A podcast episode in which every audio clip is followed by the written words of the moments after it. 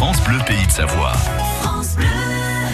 On fait du gros tri ce matin. Tiens, on dit toujours nettoyage de printemps, mais on a quelques jours de l'été, il va falloir vous y mettre avec l'aide de Valérie de Roguin qui, est, qui a écrit un livre qui s'appelle Le désencombrement matériel. C'est parti. Oui, ça vient de paraître aux éditions Jouvence. C'est vrai que c'est un gros boulot, euh, Valérie, quand on trie. Alors après, quand on a trié, que tout est rangé, ensuite, il faut quand même éviter de réaccumuler. Hein Oui, tout à fait. C'est un petit peu comme les régimes alimentaires finalement. Enfin, les, les régimes, oui, enfin, ce qu'on appelle euh, régime alimentaire, ce qu'on appelle régime quand on veut, on dit perdre du poids. Hein. C'est aussi du désencombrement d'une certaine manière.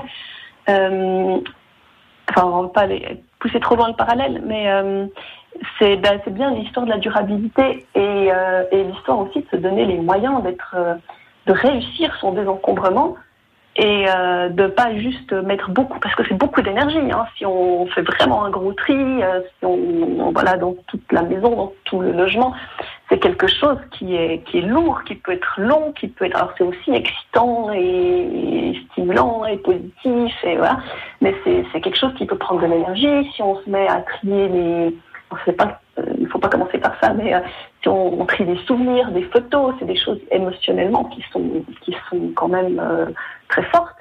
Euh, donc voilà, se donner les moyens de le faire et de le faire aussi vraiment bien à fond et de ne pas recommencer ça euh, tous les six mois ou toutes les années. Donc, euh, donc euh, oui, effectivement, c'est vraiment, c'est pour ça que c'est important, je trouve, au-delà de, comme un régime alimentaire d'ailleurs, au-delà de la méthodologie du tri, de prendre conscience en amont de tout ce que ça va nous apporter, de tout ce qu'on a y gagné déjà pour augmenter sa motivation à le faire, et puis euh, augmenter sa détermination à fonctionner autrement, prendre conscience de ses schémas, de sa relation matérielle pour pouvoir fonctionner autrement. Et notamment, alors pour éviter le réencombrement, bah, c'est déjà quelques astuces comme ça en vrac, c'est déjà de, réaménager son intérieur parce que on sait qu'on a tendance à, s'il y a de l'espace, on a tendance à le remplir. Euh, donc euh, voilà, réaménager souvent son intérieur, peut-être avoir moins d'espace de rangement voire pourquoi pas déménager. Euh, c'est aussi une des choses dont on peut être plus libre, c'est de déménager, c'est de se déplacer quand on a moins d'affaires. Et puis euh, autrement, bah, je le mentionnais avant, c'est peut-être euh, de passer voilà aux secondes mains, euh, de réutiliser, de donner de la valeur aussi, une valeur différente aux, objets. cette énergie et de se dire voilà quand j'ai plus besoin de quelque chose, bah, j'ai pas besoin de le garder au cas où je peux le donner, je peux le vendre. Euh, ça peut être une manière aussi d'avoir des retours sur investissement dans la dimension financière.